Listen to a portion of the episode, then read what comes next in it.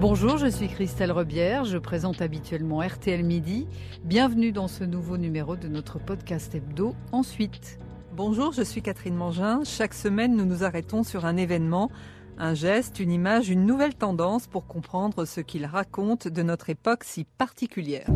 Elles sont bleues, jaunes et rouges. Elles coûtent 12,99 euros et c'est le coût marketing de l'année 2020. Une paire de baskets vendue en exclusivité chez Lidl. 2000 paires parties en quelques heures en Belgique en juillet dernier et revendues quelques heures plus tard jusqu'à 700 euros sur les sites d'enchères ou de seconde main. Elles ne sont ni classe ni originales, plutôt flashy et basiques. Mais envoyées aux influenceurs, elles sont devenues trendy sur les comptes Instagram de Booba ou encore de Djibril Cissé. Qu'on les appelle baskets ou sneakers, qu'on les aime basses ou hautes, blanches ou personnalisées, elles sont nos indispensables, venues du monde du sport en passant par la rue et aujourd'hui symbole d'un monde globalisé. Partons explorer leur territoire en petite foulée. Kamala Harris, la nouvelle vice-présidente des États-Unis, fait la une de Vogue en costume noir avec une paire de Converse. Elle les collectionne depuis des années et a arpenté les meetings avec elle en s'affranchissant de tous les codes. Et c'est une puriste, Kamala Harris, car les Chuck Taylor All-Star, c'est le premier modèle de basket iconique et historique, créé en 1917 pour donner aux joueurs de basket un amorti et une stabilité avec la semelle en caoutchouc. C'est le joueur Chuck Taylor qui en fera la promotion pour la marque. Plus de 100 ans après, son look est quasi intact et Converse en a écoulé près d'un milliard de paires. Pierre Demou est journaliste au quotidien Les Échos et auteur de l'Odyssée de la basket. On les appelle basket ou sneakers Y a-t-il une différence? Les baskets à la base, c'est les chaussures de basketball. Donc on a raccourci pour faire des, baskets. Euh, on parle aussi parfois de tennis, qui étaient elles aussi des chaussures de tennis qu'on a raccourci pour faire des, tennis. Euh, globalement, ça reste plus ou moins la même chose, même si les, puristes diront qu'il y a des différences euh, nettes entre les tennis, les baskets et les sneakers globales. Mais voilà, on peut, on peut parler des deux ça, juste, ça va vous différencier par rapport en termes, de, en termes d'âge. Si vous parlez à un jeune, parlez plutôt de sneakers. Voilà, on va savoir quel âge on a. C'est un peu ça. Alors, comment le sport a-t-il popularisé les baskets? À la base, les, les, baskets sont des chaussures pour le sport. C'est le sport qui a donné naissance euh, aux, baskets. Euh, c'était des chaussures avec des semelles en caoutchouc pour justement pratiquer des, des sports euh, en salle ou à l'extérieur. Il y a toujours eu ce lien très fort entre le sport qui, en fait, qui s'est vraiment perdu assez récemment. Euh, c'est-à-dire que les, la plupart des baskets à la base, c'était vraiment toutes des chaussures de, de sport dont on a dévié l'usage euh, jusqu'à il y a une vingtaine d'années. Où vraiment là, on a fait des, des baskets sans se dire qu'elles allaient servir pour la pratique sportive.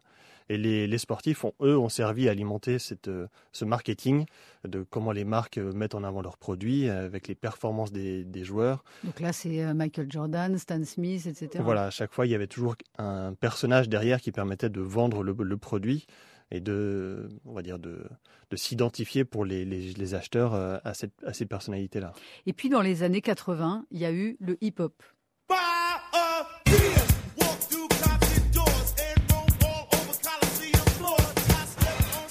Dans un concert au Madison Square Garden, le groupe Run DMC, en Adidas blanche, a demandé aux 20 000 spectateurs de brandir les leurs sur ce titre.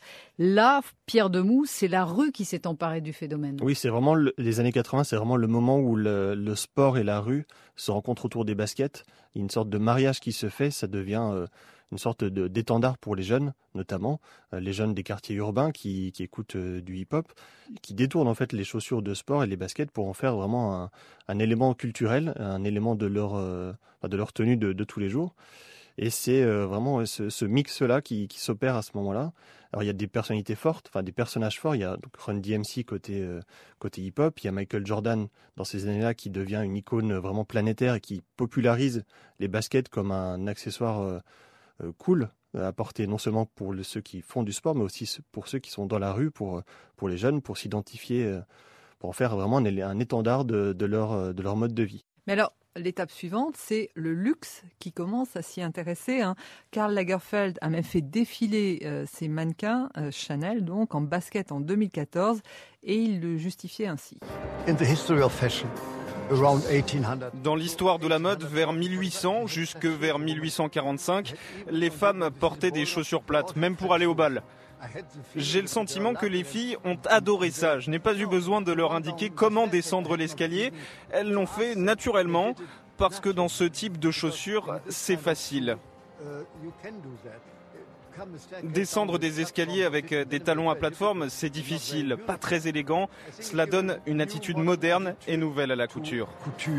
Donc Chanel, mais aussi Dior, Balenciaga s'y mettent. La basket devient vraiment un, accessoire de haute couture à des prix haute couture oui, aussi. Hein, Aujourd'hui, c'est même difficile de trouver une maison de haute couture qui ne fait pas ses propres baskets. Enfin, c'est vraiment euh, devenu en quelques années un incontournable qu'on voit à la fois dans les boutiques, mais qu'on voit aussi sur les, podiums, ce qui n'était pas forcément le cas il y a encore euh, une vingtaine d'années, où ceux qui le, faisaient étaient encore perçus comme des avant-gardistes c'est un processus assez classique de, la mode de récupérer des, tendances de la rue pour les digérer, se les approprier et les redonner ensuite à la rue, puisque aujourd'hui ça se diffuse encore plus grâce euh, au luxe.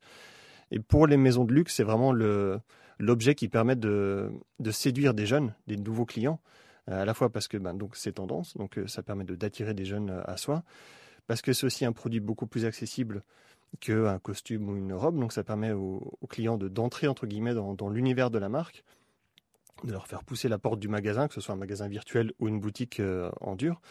Donc c'est vraiment le, oui, l'hameçon qui permet au luxe de séduire des nouveaux, des nouveaux consommateurs, et principalement des jeunes, avec un produit euh, bah, qui, qui, marche et qui, qui permet de, de s'identifier aussi, parce que l'avantage de la basket, c'est que chaque créateur peut donner son, sa propre identité à son modèle euh, et donc ça, voilà, ça permet de se différencier des, uns des autres. Et les jeunes créateurs aujourd'hui, dès qu'ils veulent se lancer, ils commencent par faire une paire de baskets. Moi, ça me fait penser un petit peu au hamburger finalement. Je me dis que les baskets sont à la haute couture, ce que le hamburger est à la cuisine et à la gastronomie. En fait, c'est devenu un incontournable. Oui, c'est vrai. C'est bah, là aussi, c'est une façon de se réapproprier euh, les grands chefs font des burgers qui sont euh, qui n'ont rien à voir avec ceux des grandes chaînes de, restauration rapide, mais c'est une façon à la fois de séduire des, gens qui, consomment ces produits-là euh, par ailleurs, de les faire entrer dans, cet univers-là, de les, prendre par la main en les accompagnant avec un produit qu'ils connaissent et qui, bah, ensuite peuvent leur permettre de découvrir d'autres choses derrière. Mick Jagger se marie en Converse, Bernadette Chirac arpente la Corrèze en basket Chanel, Brigitte Macron porte des Vuitton, les baskets deviennent people et regardent du côté des artistes. Nike fait des éditions limitées d'Air Force One par Damien Hirst ou Murakami, ce sont de véritables objets de collection. En 2018, les équipes de reportage du journal d'M6 avaient rencontré un trentenaire addict en région parisienne. Si je fais le compte de toutes mes paires, ouais, je suis pas loin de 600 voire 700 paires, je pense. Hein. Des paires qu'il collectionne frénétiquement. Et pourtant. Euh, en fait, je les porte pas. Bah ouais, c'est très très très très bizarre, mais euh, j'arrive pas à les porter. Trésor a même transformé une pièce de son appartement en petit musée. Hop là, on est dans le musée de la Lebron. Ici sont presque rassemblés tous les modèles réalisés spécialement pour le basketteur américain LeBron James. Des chaussures qu'il a même mis sous vide pour les protéger. Ça, euh, je pense qu'aller à tout casser, il doit avoir 12 euh, paires mondes, je pense. Une paire qui peut valoir jusqu'à 5500 euros. Et oui, parce qu'il y a même un second marché, une sorte de bourse, avec une plateforme d'enchères spécialisée baptisée StockX, où la Air Jordan, euh, portée par Michael Jordan, a atteint 560 000 dollars. StockX, c'est quelque chose qui pèse lourd aujourd'hui dans le marché des, baskets et des sneakers? Oui, c'est en train de monter ce marché de la revente, en fait. Euh, donc des gens qui achètent des paires pour les revendre euh, neuves ou quasi neuves, en fait, quasi automatiquement après l'avoir acheté. Euh, est monté en puissance en, en l'espace de quelques années. Il a, toujours existé, c'est-à-dire que les fans de, sneakers des années 70-80 euh, bah, avaient pas Internet, donc essayaient de se débrouiller entre, par du réseau, du, lien, euh, pour essayer d'échanger des paires euh, qui n'existaient pas dans leur pays. Internet a vraiment bouleversé ça en apportant bah, la, dimension vous pouvez changer vos, baskets avec des gens aux Philippines ou aux États-Unis en un seul colis. Et, donc ce marché de la revente a vraiment explosé. Et les marques de, sport et les marques de les fabricants de, de basket ont assez tardivement pris conscience de ce, de ce phénomène-là, mais depuis sont vraiment, se sont vraiment lancées dedans. Elles ont compris que d'une, ça permettait de créer du désir autour de leur modèle, de faire parler d'eux. Plus on crée d'éditions limitées, et plus le désir euh, des, acheteurs euh, est fort.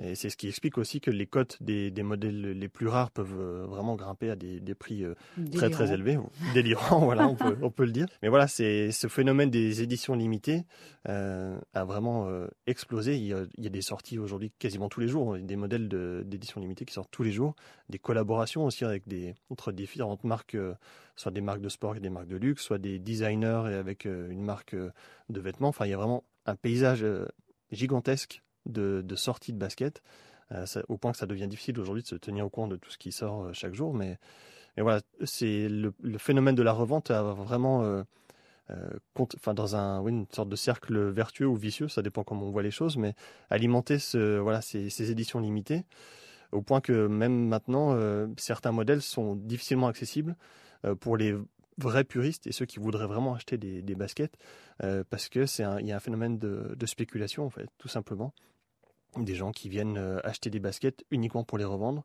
Et donc ceux qui voudraient les acheter pour leur propre collection personnelle bah, se retrouvent euh, euh, mis sur le côté ou face à une concurrence beaucoup plus élevée qu'avant.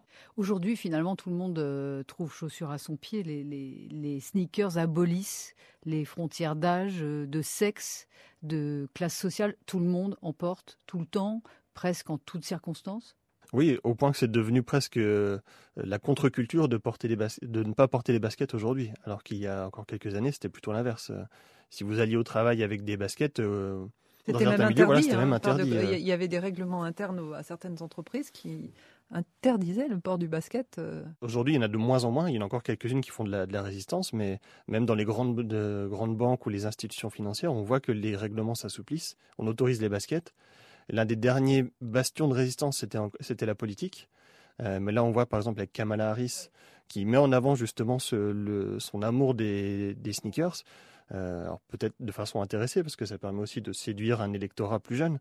Mais en tout cas, voilà, on voit que ça gagne du terrain et on peut parier que dans quelques temps, euh, les présidents assisteront à des grandes réunions internationales. Alors que pour l'instant, ils gardent plutôt les sneakers pour les week-ends. Hein. C'est plutôt avec Emmanuel Macron. Voilà, c'est plutôt de l'ordre du privé. Au fond, ces sneakers aujourd'hui sont le symbole de notre société mondialisée. Oui, bah, un peu comme le hamburger. En fait, on voit que c'est une mode qui gagne le monde entier. Enfin, euh, pour le livre que, j'ai fait, j'ai eu la chance de pouvoir voyager euh, en Asie, au Moyen-Orient, en Europe et euh, aux États-Unis. Et les modèles qui marchent sont quasiment les mêmes dans, les, dans les différents pays. les modes sont les mêmes, les, stars qui vendent ces baskets-là sont les mêmes. Donc il y a vraiment un effet global qui a explosé en quelques années.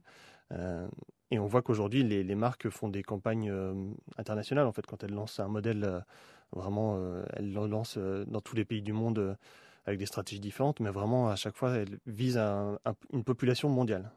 Et les égéries sont mondiales. Alors aujourd'hui, pour se démarquer, puisque c'est la guerre tout le temps, euh, il y a une concurrence entre toutes ces marques, est-ce qu'il faut se lancer dans une démarche écolo? Ça nous a frappé quand même de voir qu'aujourd'hui, euh, on trouve des baskets en tout et n'importe quoi. Hein.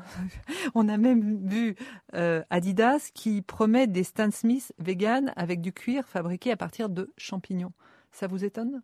Ça m'étonne pas parce que c'est un mouvement global là aussi. On voit que dans, la mode, euh, toutes les marques aujourd'hui sont obligées de faire un pas vers, le, développement durable et vers euh, la mode durable. Donc euh, les, baskets ne pouvaient pas échapper à ce, phénomène-là. Elles ont peut-être même été un peu en avance par rapport à d'autres secteurs parce qu'il y a eu très tôt des polémiques sur les conditions de fabrication des, des, sneakers dans les années 90. Donc elles ont été obligées en fait de s'adapter de gré ou de force. Et le, les, matières elles-mêmes ont dû suivre aussi ce, mécanisme-là, en fait.